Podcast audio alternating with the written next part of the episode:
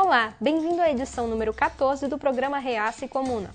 Essa é uma produção Podercast do jornal digital poder360.com.br. Os jornalistas Mário Rosa e Sinara Menezes falam sobre a ida do jornalista Glenn Greenwald à Câmara para falar sobre os vazamentos publicados pelo site Intercept envolvendo o ministro Sérgio Moro e o procurador Deltan Dallagnol. Essa gravação foi realizada no estúdio do Poder 360, em Brasília, em 26 de junho de 2019. Tudo bem? Bem-vindos a mais um Reaça e Comuna, aqui com a nossa querida Sinara Menezes, um programa que é absolutamente imparcial, eu estou até com a venda nos olhos, estou aqui com a Leia para Todos, que é o lema da Lava Jato, e atenção, a partir de agora vou ficar um pouco parcial, é, diferente de muitas pessoas nesse país que são imparciais, eu vou ficar um pouco parcial, vou ficar um pouco mais reaço. Atenção, já. Tô, tô parcial agora. Oi, tudo bem? Nossa senhora, gente, esse programa devia se chamar A Pessoa Lúcida e a Pessoa Louca, né? Sem dúvida. Agora que tá na moda, na moda, completamente na moda, esquecer dos assuntos, eu esqueci completamente qual era o assunto da semana? Qual é o primeiro assunto do programa? Estou completamente esquecido. Qual é? Moro do Moro. Ah! Que segundo você, o Greenwald, o Glenn Greenwald é o Moro do Moro, coisa que eu não concordo, porque o, Moro, o, o Glenn Greenwald é um jornalista e o Moro é um juiz. Juiz tem a obrigação de ser imparcial. Jornalista não tem obrigação não, de ser imparcial. Jornalista tem a obrigação de ser imparcial e eu acho, sinceramente, com toda certeza, a cobertura, ao final, se se mostrar imparcial e baseada em fatos, ela terá sido imparcial. Ele não, o jornalista tem, tem a obrigação de ser honesto, imparcial, não nunca. Nós teremos aí uma discussão aqui não sobre a personalidade do Greenwald. O Greenwald tem o direito de ter a opinião e a, e a, a, a posição política que ele quiser. Isso é uma coisa. Mas o trabalho jornalístico dele e os fatos que ele revelar... Tem que ser honesto tem que ser honesto? Não, tem que ser imparcial, ou seja, tem que ser baseado em provas e fatos objetivos. E tem que ser julgado. Mas fatos objetivos, os fatos são neutros. Fatos são ou não são. Isso. Então, então nesse sentido, tem que ser imparcial. Então, é, talvez é, ele não poderá. Ele poderá ser o muro do muro, sim, uhum. se. Veja bem, se o juiz tivesse sido neutro, se o juiz Moro tivesse sido neutro e que vier a, a, a baila mostrar que ele foi neutro, ele foi neutro. Se as provas tiverem sido. Que provas? As provas. Se vier provas que mostrem que o juiz não foi neutro, ah, aí. Do, do jornalista você se refere, né? Porque o juiz já sabemos que não tem prova. Não, se, se, se, as provas mostrarem que o juiz não foi neutro, esse título não é justo. Sim. Porque é, é, é mas você sabe o que, é que vai vir aí? É a audiência do Glenn Greenwald na Câmara essa semana, onde ele fala com todas as letras que o chefe da Lava Jato era. Sergio Moro era o chefe da Força Tarefa da Lava Jato. E depois entrando ao tribunal fingindo que ele era neutro. É exatamente isso. O juiz pode ser chefe da investigação? Não. Pois é, vocês imaginam o seguinte: imagina que, para usar um exemplo, William Bonner, antes de um debate presidencial, tivesse uma conversa com um dos candidatos, dizendo o seguinte: ó, eu vou ferrar o outro candidato e vou fazer uma opção de perguntas só para aliviar você. Se isso viesse a público, é, isso seria bom para o William Bonner? O William Bonner é um grande apresentador, não existe nada que pese contra ele. A mesma neutralidade que tem um, que tem um apresentador de um debate presidencial, imagine-se de um juiz. É isso que está sendo questionado. Mas a lei é para todos, eu acho que é o lema da Lava Jato, foi até o tema do filme sobre a Lava Jato. Se a lei é para todos, a, a, a, isso é uma coisa boa para a Lava Jato. A Lava Jato criou um novo padrão então a lei tem que valer para ela. Isso não é contra a Lava Jato, isso é a favor da Lava Jato esse questionamento. Boa, concordo. Porque é, é, é também tem que valer para ela, até para inocentá-la. Mas você viu como é que os governistas reagiram ao Glenn na Lava Jato? É bem engraçado, quer ver? E o Glenn ia tocar o áudio aqui agora. Então, nós começamos a reportar há duas semanas atrás Áudios são muito difíceis para reportar, mas com certeza vamos soltar quando o material é pronto jornalisticamente com responsabilidade para publicar e acho que você vai arrepender muito a deseja que nós fazemos isso.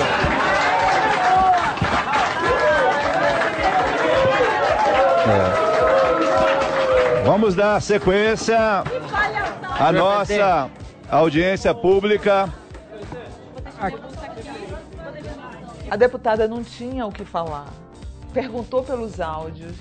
Glenn Greenwald respondeu para ela que ela ia se arrepender depois que visse os áudios, né? E aí, você viu, ela fugiu da raia, como todo bolsonarista, aliás. E aí, em seguida, veio esse deputado que foi, é, enquanto senador, é, suplente, né, senador sem votos, ele foi caçado por fraude pela Justiça Eleitoral do Mato Grosso e deu uma demonstração de homofobia, Mário. Quero depois saber o que é que você acha disso. O senhor fez algum acordo financeiro ou não com o ex-Big Brother Jean Willis para que ele renunciasse em favor do seu parceiro sexual? E a última, a interferência da. Mas, por favor. A interferência. Já termino, já. Vou terminar. Vou terminar. Deputado, encerra. Por terminar. favor, gente. A interferência da Conclua, Rússia. Conclua, por favor. A... Eu sei que vocês estão nervosinhos, mas eu preciso concluir. Estou para de ovulação. Você acha que esse é um comportamento de um deputado? Você vê, né? O que, que você acharia se uma pessoa dissesse que seu pai e sua mãe, ao invés de ser marido e mulher, são parceiros sexuais? Foi o que ele fez com o Glenn. Ele não respeitou o casamento dos dois. Eles têm filhos e ele disse que eles são apenas parceiros sexuais. Não satisfeito, ainda foi machista dizendo que as mulheres presentes estavam ovulando. Como é que você vê isso aí? Eu, eu vou dar a presunção de inocência para o deputado. Deputado, Presunção de inocência. Deputado, a sua parceira sexual, se ela estiver ovulando, eu tenho certeza que o senhor usa isso para todo mundo. Então, eu, eu, eu tenho certeza que isso é um jeito de senhor falar, não senhor não usou isso com Glenn, não. Então, a sua parceira sexual, se for mãe dos seus filhos, se ela estiver ovulando, eu sei que isso é uma forma que o senhor fala com todo mundo. E isso não foi uma coisa contra ninguém. É o seu jeito de ser, eu estou lhe defendendo aqui. É uma coisa normal, talvez, dele. Pode ser também. Se ele usar para todo mundo, não é, eu achei, não é Eu achei lamentável o comportamento dos governistas na, na audiência. E eu fico com a deputada Marília Reis, que falou para mim a melhor frase da tarde, que nós chegamos num ponto no Brasil que a gente está discutindo coisas como se a cadeirinha para a segurança das crianças é boa, se a terra é plana e se o juiz é parcial ou tem que ser imparcial. Sabe, a gente chegou no fundo do poço do debate político, Mário. Pois é, mas agora, eu acho assim, porque a lei é para todos, nós temos que pensar uma questão. Primeiro, questionar a Lava Jato tem que ser questionada com imparcialidade. Né? Não significa destruir a Lava Jato, não significa partir do pressuposto que a Lava Jato está errada. E a Lava Jato não deve aceitar isso como uma ofensa, uma agressão, algo que é do outro mundo, não. É uma coisa normal. O que não se pode fazer com a Lava Jato é partir do pressuposto que ela está errada, porque ela pode ter agido com com absoluta lisura, porque se nós formos julgar a Lava Jato da maneira que está dizendo que o, o juiz Moro julgou o presidente Lula, ou seja, com parcialidade, é cometer o mesmo erro. Nós temos que julgar com imparcialidade. E se com imparcialidade for constatado erro, bom, aí nós temos que tomar uma atitude. A lei é para todos. A lei que vale para Chico vale para Francisco. Só no seu mundo, né? Que temos aí mais? Lula livre, olha aí, você Lula livre. falando de, de, de Lava Jato, Lula livre, mas de justiça que... da Lava Jato. Quer é maior vítima da Lava Jato do que esse senhor que mas, tá lá preso? Mas o que é essa hashtag aí? Só que não. Oh, Você quer maior injustiça do que manter esse senhor vítima de um conluio da, do senhor juiz Moro, né? O que é o que se comprova nos vazamentos, que houve um conluio para condenar o Lula Ainda e o Lula não está comprovado.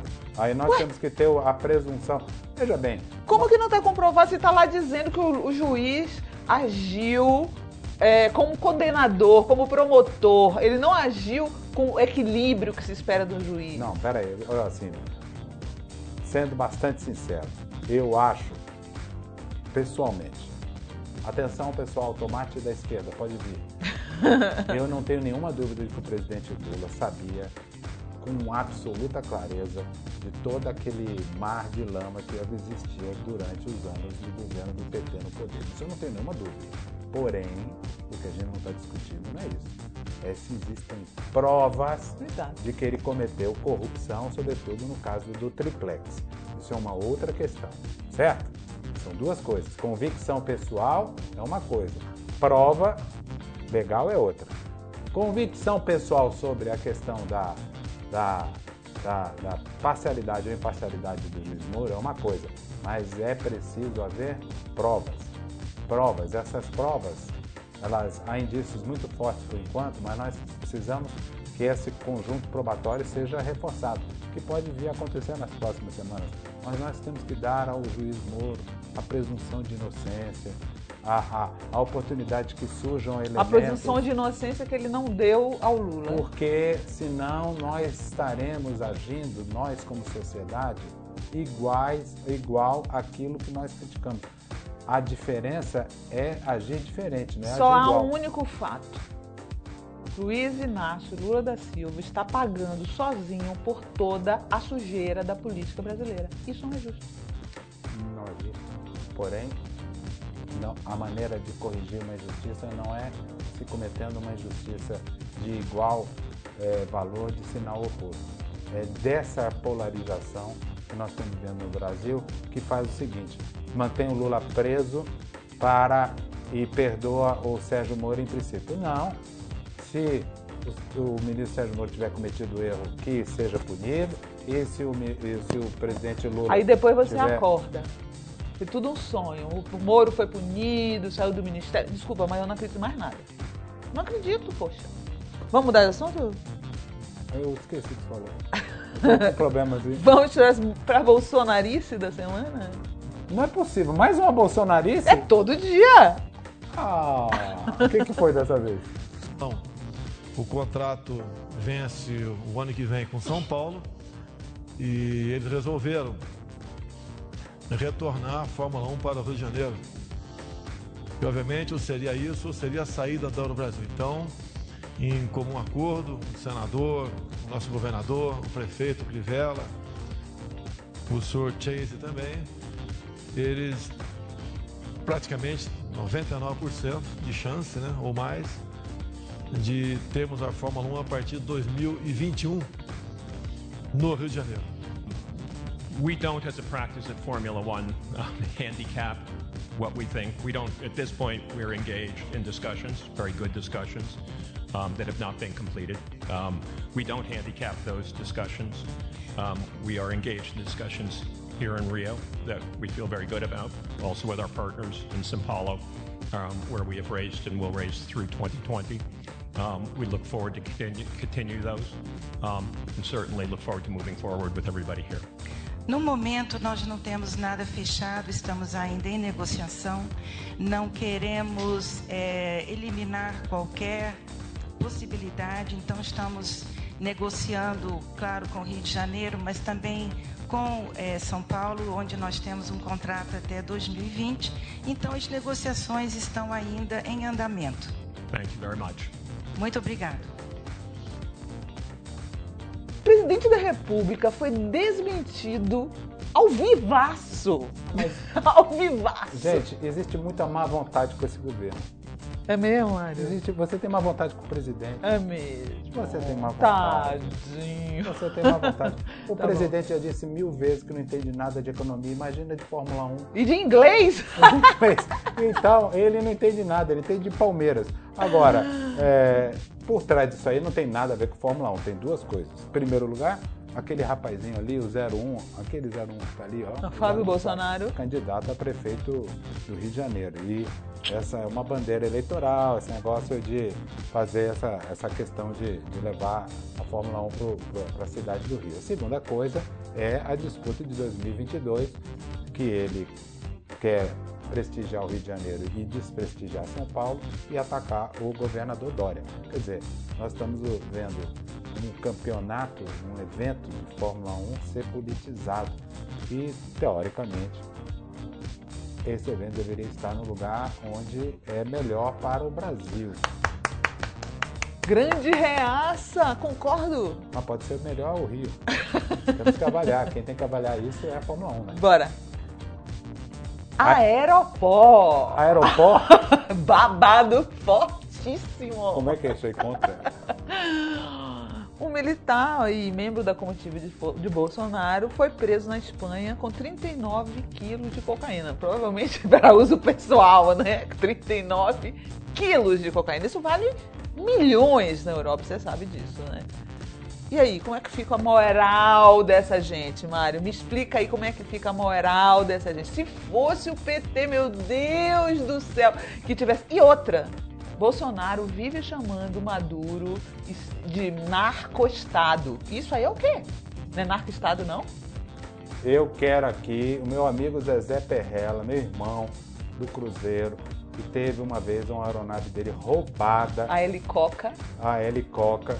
E até é, é, o, o, pó rela no pé, o pé Fizeram rela até... no pó. A coitada do Zezé Perrella. Fizeram. Ele foi inocentado em tudo quanto é coisa. Claro. Eu fico imaginando. Mas é isso que eu tô falando. Olha a sua, olha a, a sua sorte, fé na justiça. A sorte. Oh, Ô, oh, Aécio, sorte sua que você não ganhou a presidência da República. Imagina se isso fosse no seu governo. A confusão que ia ser. E você não tem Quantas nada a ver marchinhas de carnaval não ia, ia ser uma confusão. Ainda bem que foi no governo Bolsonaro, que ninguém acredita que o presidente Bolsonaro é, tem nada a ver com isso. Então, isso aí foi um fato isolado, da mesma maneira que foi. Fato isolado. É, eu imagino que sim, não é? Você está querendo dizer que Fato isolado número 3.465.798 envolvendo é. militares e direita, extrema-direita no Brasil. A Fábio abafa, você acha que, que tem a, abafa a Fábio? Cara, eu não sou moralista, não. Se, se o, o militar tivesse levado o seu próprio? pozinho para consumo próprio, tudo bem. Agora, não pode o cara levar 39 quilos de cocaína na aeronave do é Estado. Mas, dá. Mas se for o consumo próprio grande, se o cara é um grande consumidor... 39 quilos de cocaína? Não sei... Sei lá como é que é. Se ainda fosse de maconha. Vamos ai, lá. Ai, que coisa, é uma tristeza isso, gente. É uma tragédia, uma calamidade para a família desse, desse, desse militar. É uma, uma pro país. para o país. Isso é uma tristeza. A gente está rindo aqui, mas é uma tristeza. E mostra também que às vezes eventos fortuitos que não tem a ver com o chefe máximo do poder, mas também envolvem pessoas, às vezes, em. E desmascara os falsos moralistas. É. Qual é o próximo tema? A caixa preta da Odebrecht. O Mário está manjando mais disso do que eu. Ah, o que que houve? Ah, houve um vazamento lá sobre novos documentos de novas é, é, planilhas, de, de novos caixa 2 da Odebrecht. O que, que isso significa? Está havendo um vazamento do Intercept no Brasil, né? De de documentos. Sim, de, conversas. De supostos documentos. Mas agora está havendo esse vazamento. Não, são caixa. conversas. Conversas e uhum. tal, mas que ainda não estão ainda periciadas. Uhum. Mas tem é, vazamento de novas planilhas é, da Odebrecht. Por conta disso, aqui no, no, no, Brasil, o ministro Bruno Dantas, do Tribunal de Contas da União, baseado em auditorias feitas pelos técnicos do Tribunal de Contas da União, é, tomou uma série de atitudes, inclusive o bloqueio dos bens dos controladores da Odebrecht. Por quê? Porque a Lava Jato, a 13ª Vara de Curitiba, onde o juiz Moro e a Força Tarefa fizeram uma série de acordos com as várias empreiteiras, Sim. aceitando um determinado número de crimes, valores econômicos, como uhum. verdade. Certo. E arbitrando aquilo. Sem consultar outras instâncias. Uhum. E essas outras instâncias e outros técnicos, como o TCU, estão dizendo: peraí, nada disso. Não é, foi isso, não. Aqui muito mal mais. feito, né? Esse negócio da Lava Jato. Não, foi um grupo Nossa muito fechado senhora. e muito rápido, porque foi Lava a Jato. Eu, eu sou. Se assim... não houvesse delação, a Lava Jato não seria nada. Não, eu sou 50%. Porque eles não investigaram nada. Eles só delataram. Eu sou 50% a favor da Lava Jato, na parte lava. No jato, eu tenho dúvidas. Porque tudo que é feito às pressas, às vezes, não é tão bem feito. Então, a questão é, eles fizeram tudo muito rápido, porque eles tinham que aproveitar aquela janela de oportunidade também para agitar poderes que eram muito poderosos e, e fizeram as coisas às pressas. Bom, Aí ele pegou, o, o, TCU tem uma série de questionamentos sobre vários desses acordos que foram feitos, porque eles diziam o seguinte: no fundo, os empreiteiros sabiam que tinham mais roubos e as empresas, e aceitaram aquele número que na verdade é menor. E eles vão atrás desses outros números maiores, como este caso aqui mostra. Então não é só um vazamento do, do método, digamos assim, ou da parcialidade, no sentido de, de, de, de, de ter uma atitude em relação a, a den, os denunciantes diferente do, dos defensores, mas é, é, é, de ter em relação a, aos números apresentados pelos, pelos acusadores, no caso os, os, os delatores, ter uma benemerência uma parcialidade. Benevolência. Benevolência uhum. maior, uma parcialidade. Uma parcialidade Uma parcialidade econômica. Uau. Parcialidade econômica, que as outras instâncias e esses números também mostram. Então uhum. é uma parcialidade no sentido de ter, de ter aceitado aquilo ali como um fato verdadeiro e que está sendo questionado também. Então são dois tipos de questionamento de parcialidade que está sendo feito. E sabe o que é importante disso tudo? Não é desmoralizar a, a Lava Jato. É colocar a Lava Jato dentro da instância de todos nós, inclusive nós, eu, você que somos questionados. Aliás, é, eu sou daqueles que lê VTNC como vamos todos nos confraternizar. Eu sou um. Então, é, é, eu, eu acho que tudo tem que ser questionado mesmo. O que, é que você acha a respeito disso? Eu acho que isso mostra um furo um furo dos números. Isso mostra. Ou seja, a Lava Jato não só foi parcial politicamente, como foi parcial economicamente. Vocês estão vendo que as nossas críticas da esquerda em relação à Lava Jato estão começando a fazer sentido para o público em geral, não. inclusive para o real. Não, não é que faça, é, é, são questionamentos que, veja bem, às vezes em nome da rapidez, você é, também temos que fazer julgamento histórico de maneira balanceada. Você, às vezes, para fazer uma cirurgia e salvar uma vida, às vezes você sacrifica um determinado é, a, a perfeição. Então, a questão de tudo é, valeu a pena? Alguma... Impedir o Lula de se candidatar em 2018, você corre alguma contra co... o relógio. Alguma coisa pode ter valido a pena. Esse julgamento e essa, o mais importante é, nós hoje nós podemos olhar a Lava Jato e ao contrário daquele filme é, é, stalinista, que foi o mecanismo, aquela série, nós podemos olhar a Lava Jato e falar assim, será que a Lava Jato tem alguma coisa questionável? E, e, não, e não ficar com medo de ser atacado. Isso é uma evolução que nós estamos uma de maturidade que nós estamos tendo. Também não significa a Lava Jato é toda feia. Tem muitos pontos bons. Tá bom. Vamos pro mídia poder dessa semana? Caça às bruxas? É. Começaram Qual? a o, o dono da van pediu a cabeça de uma jornalista Eu não acredito nisso. Ele, é, ele não bota aquela estátua da liberdade na frente da, pois da é, loja Mário. dele? Você está te falando que as máscaras estão caindo. Então o cara pediu. Eu, eu não tenho uma pessoa que acha a, a Sherazade mais insuportável do que eu. Não, não tem. Não tem. Agora, não é correto um cara pedir uh, a cabeça de jornalista. Isso não existe. Ele pediu a cabeça? Aí, jornalismo na grande mídia está todo contaminado com ideologias comunistas que destroem o nosso Brasil. O povo quer mudanças. Ainda falta mais gente para você demitir. Aliás, ele não sabe nem escrever demitir. Raquel é uma delas. E aí a jornalista reclamou e ele disse: Não, não estou pedindo sua cabeça. Está claramente pedindo a cabeça dela. Peraí, é, é misoginia dizer que eu não acho que ela é uma bruxa, eu acho até ela bonitinha? Isso não. Aí? Não, né? Eu acho ela competente. Ah, você pode achar o que você quiser dela. Bruxa, o que eu não gosto é que ela era uma reacionária ontem capaz de aplaudir um, um, um, justiceiros que acorrentaram um menino negro infrator num poste e agora ela está posando de defensora do Estado de Direito. Essas pessoas que plantaram e agora estão colhendo. Caso, do, do aliás, do que nós vamos ver a seguir, mas, também mas, demitido. Mas Olha aqui, Marco Antônio Villa flertou com autoritarismo e acabou sendo demitido pela Jovem Pan, que hoje é o centro da extrema direita midiática do Brasil. Eu sou amigo do Tutinha, eu amo o Tutinha. Tutinha, um beijo para você.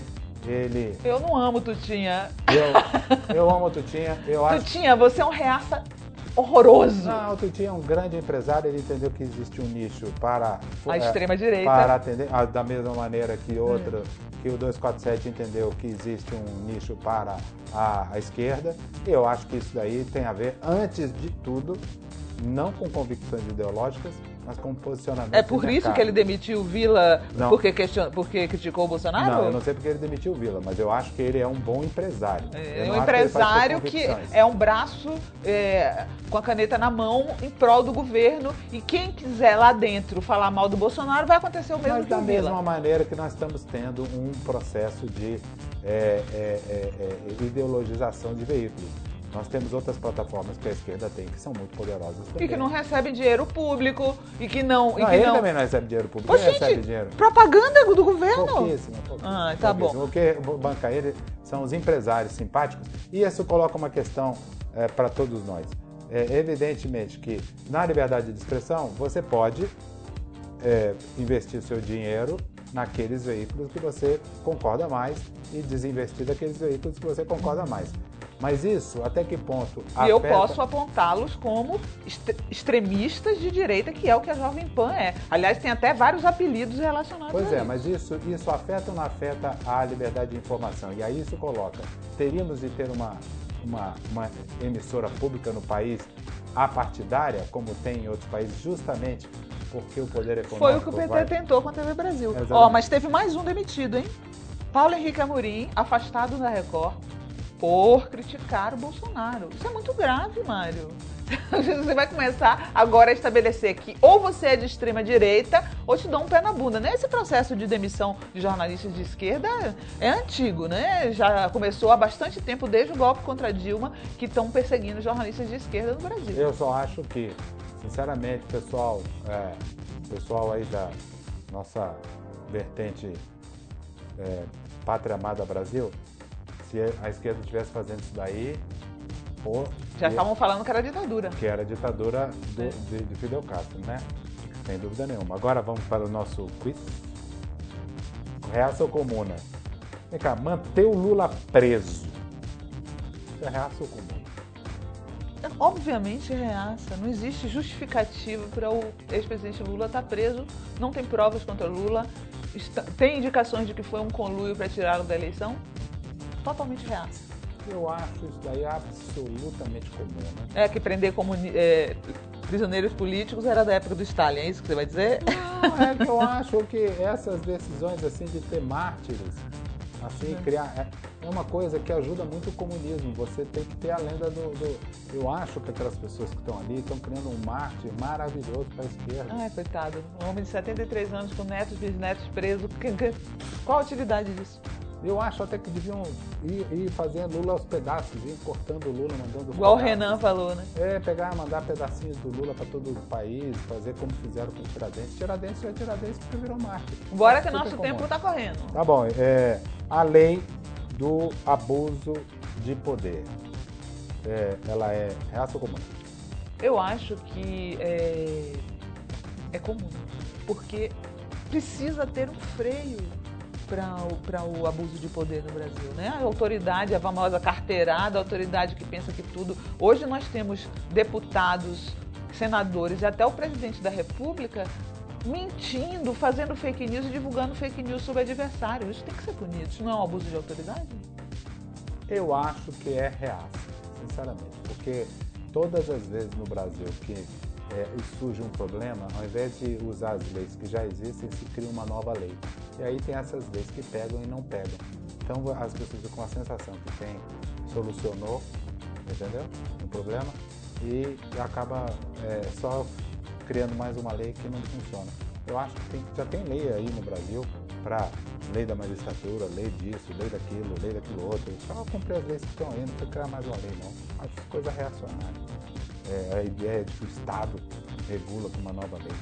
É, essa questão do gênero no Itamaraty, você pode explicar? Parece... Não, que agora houve uma diretriz dizendo que o termo gênero não pode ser utilizado pelos diplomatas, apenas é, sexo masculino e feminino. Né? É, existe uma perseguição à palavra gênero. Já teve um deputado na Comissão de Direitos Então Humanos. pode ser masculino ou feminino. Isso. Não pode falar gênero. Eles estão eles fazendo uma, uma caça às bruxas ao termo gênero. Daqui a pouco a gente não vai ter nem mais gêneros alimentícios. Vai ter que inventar uma palavra nova Não pode ser para botar em gênero Mas você pode falar masculino, o senhor É. ou a senhora. Isso, não pode falar em gênero. Ah, Eles estão querendo banir a palavra gênero do léxico da língua portuguesa. Aconteceu isso na Comissão de Direitos Humanos da Câmara. Um deputado disse que era para tirar de todos os documentos a palavra gênero. E eu, em relação ao.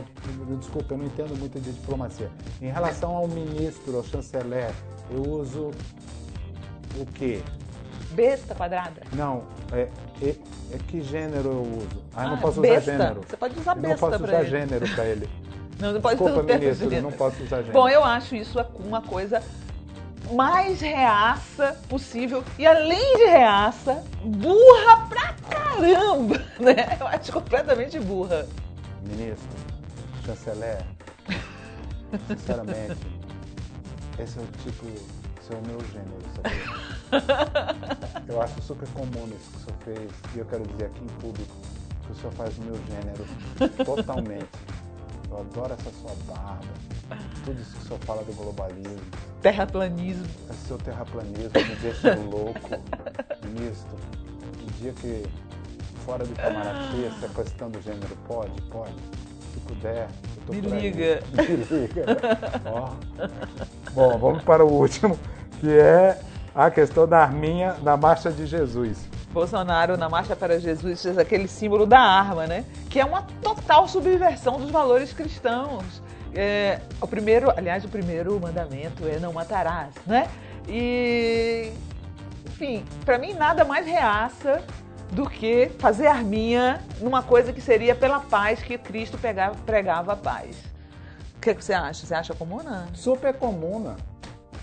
Se tivesse uma pessoa como Bolsonaro, naquela Ah. época na Palestina, entre os 12 apóstolos, Jesus estava aí até hoje.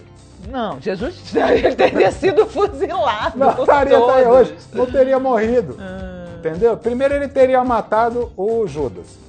Depois ele teria matado todo mundo ali. Ele e o Carluxo. E aí teríamos vindo com Jesus. Jesus não morre, né? Ai, tá bom, gente. Chega por hoje, né? Ah, ninguém, ninguém quer ver uma releitura da Bíblia com Bolsonaro. Tá vendo? É muita má vontade. Este foi o programa Reaça e Comuna, gravado no estúdio do Poder 360, em Brasília, em 26 de junho de 2019. Apresentação: Mário Rosa e Sinara Menezes. Direção de imagem: Sérgio Lima. Produção, imagens e edição: Douglas Pereira, Amanda Carvalho e Rafael Lopes. Direção geral: Fernando Rodrigues. O programa Reaça e Comuna é uma produção Podercast, do jornal digital poder360.com.br.